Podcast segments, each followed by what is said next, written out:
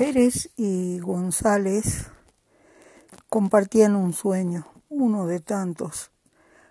Era volar. El sueño era volar de cualquier manera, en avión, con la cabeza, con pajaritos que los lleven como a la Cenicienta, no sé, pero ellos querían volar. Y un día, en fines de los 70 más o menos, eh, aparecieron dos tipos que tenían alas delta para hacer demostraciones. El ala delta es el antecesor del parapente.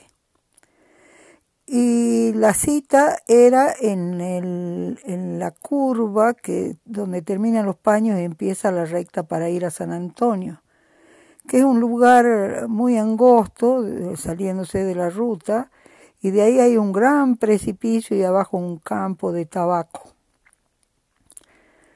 y el río. Eh, entonces la idea era lanzarse en ala delta desde ahí y que una camioneta los vuelva a traer a ese mismo lugar desde la finca esa que estaba abajo.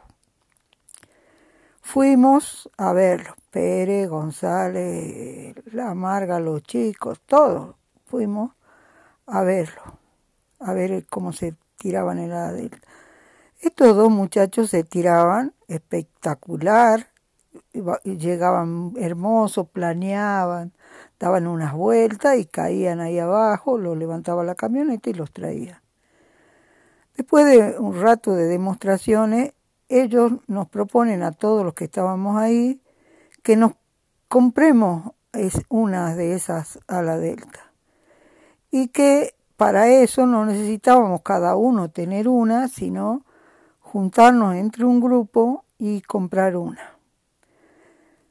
Realmente esa, esa, ese grupo para nosotros y para el Gonce y para Pérez, que eran como verdes, no era algo con quien o alguien con quien uno pudiera eh, ponerse de acuerdo para encontrarse los sábados a tirarse con el ala delta. Entonces eh, desechamos, por supuesto nosotros de plano eso, además éramos bastante pobres, no teníamos como para poner esa plata.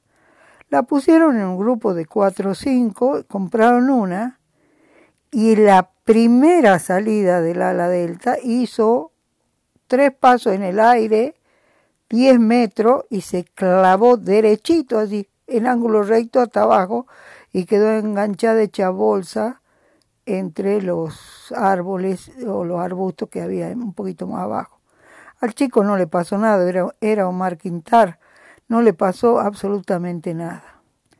Pero en ese grupo había otro chico, mucho más jovencito, que quedó muy entusiasmado con eso y consiguió que su papá le compre un ala delta para él solito y fue el único que siguió andando y dando vueltas con ese ala delta.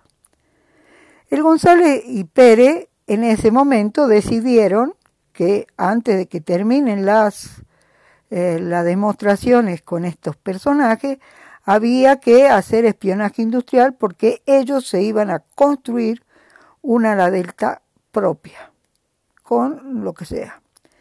Entonces compraron entonces empezaron a, ponerme a mí al lado del ala delta para sacarme fotos. Se supone que yo me iba a sacar una foto y el ala delta. Yo nunca aparecí en ninguna de esas fotos y, y sacaron los lugares donde se unía una parte con la otra, los caños, cómo iban ensamblados, la tela, eh, cómo se hacía el arnés para, para atarse y para largarse.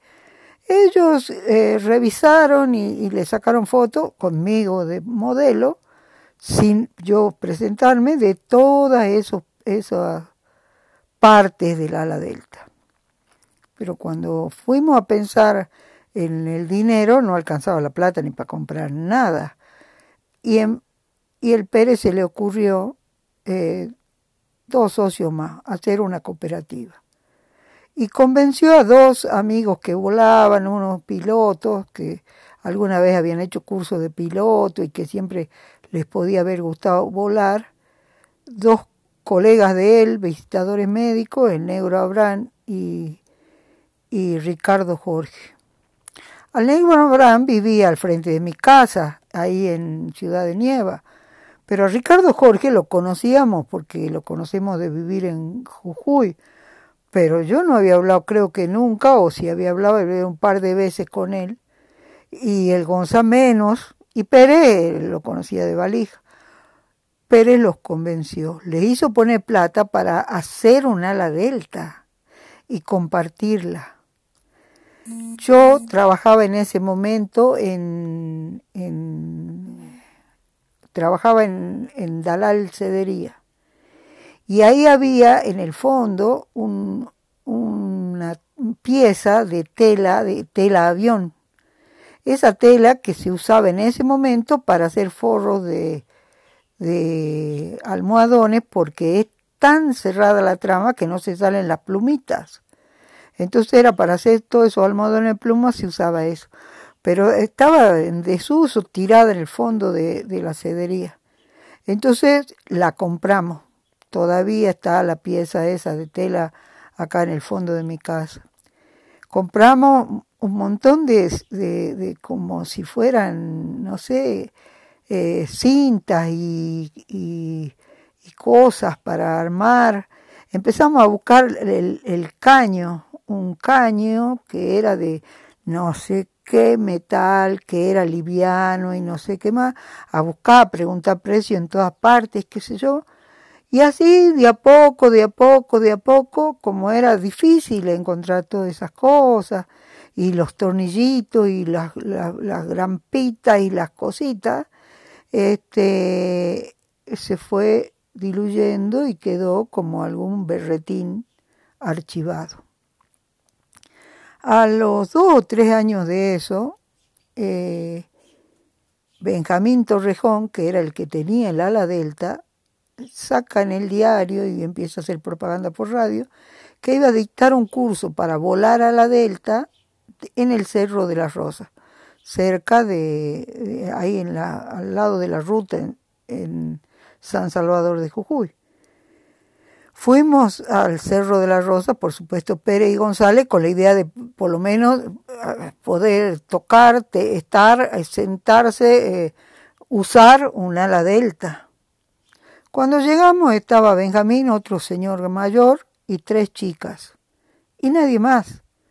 Yo me senté en el auto porque yo no me iba a subir a ninguna de esas cosas y no me iba a tirar de ninguna de esas cosas. Y ellos se sentaron ahí, se presentaron y se quedaron ahí. Estos dos personajes eh, estaban eh, presumiendo con esas chicas. Ni bola. Ni bola le dieron ni a Pérez ni a González. Pasó media hora, pasó una hora y ni bola. Entonces Pérez, enojado, va y habla con Benjamín y le dice, pero yo tengo que poder volar, que vos me dijiste que venga. Sí, para eso es esa lomita que está ahí, es una lomita de dos metros de alto, ¿no? Eh, desde ahí se van a tirar para ir viendo cómo se hace, cómo se maneja. Pero lo primero es que ustedes pulsen eso y sientan cómo el viento levanta el ala y cómo la, ustedes eh, tienen que mantenerla al ala firme. Entonces agarra el ala y da vuelta acá, en un círculo de más o menos dos metros de diámetro. Pérez daba vuelta con, alzando el ala, pero caminando y daba vueltas y dio no sé cuántas vueltas y Benjamín y el otro señor seguían charlando con la chica y ah, matándose de risa y ninguno ni lo miraba, siquiera Pérez que daba vuelta. Entonces, al diablo, el González ya se chivó y el Pérez ya se chivó, dejamos el ala y nos fuimos. Pasó la vida, pasó un montón de tiempo. Nos vamos a, a las termas de Reyes. Y ahí había unas casitas donde alquilábamos esas casitas y nos quedábamos los fines de semana. Vamos con nuestro amigo Moraleja y su familia, que en ese momento tenían un solo niño, Facundo, que era terrible Facundo, rompía lo que le pase cerca, él rompía, le encantaba romper cosas. Y eh, van con nosotros también Patricia Araya y el Tárraga. Estábamos ahí y pasa Benjamín Torrejón por, el, por sobre nuestra cabeza con su ala delta.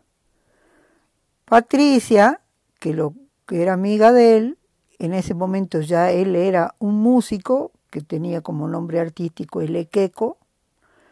Patricia lo contacta y le dice que se venga a la, a la casa esa noche a comer un asado, que había un asado. Bueno, él llega con su cajón de instrumentos y el González, que perdona pero no olvida, lo agarra Facundo y le, regala o le presta los instrumentos de Benjamín.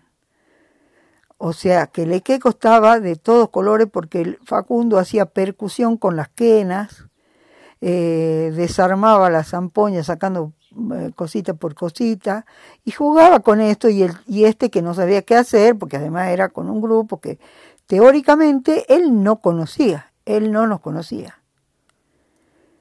Cuando nos sentamos a comer, el González le, dije, le dijo, todo esto que te hice, que te pasa, te pasa porque vos tal día, en tal momento, nunca me diste bola y no me permitiste usar tu ala delta.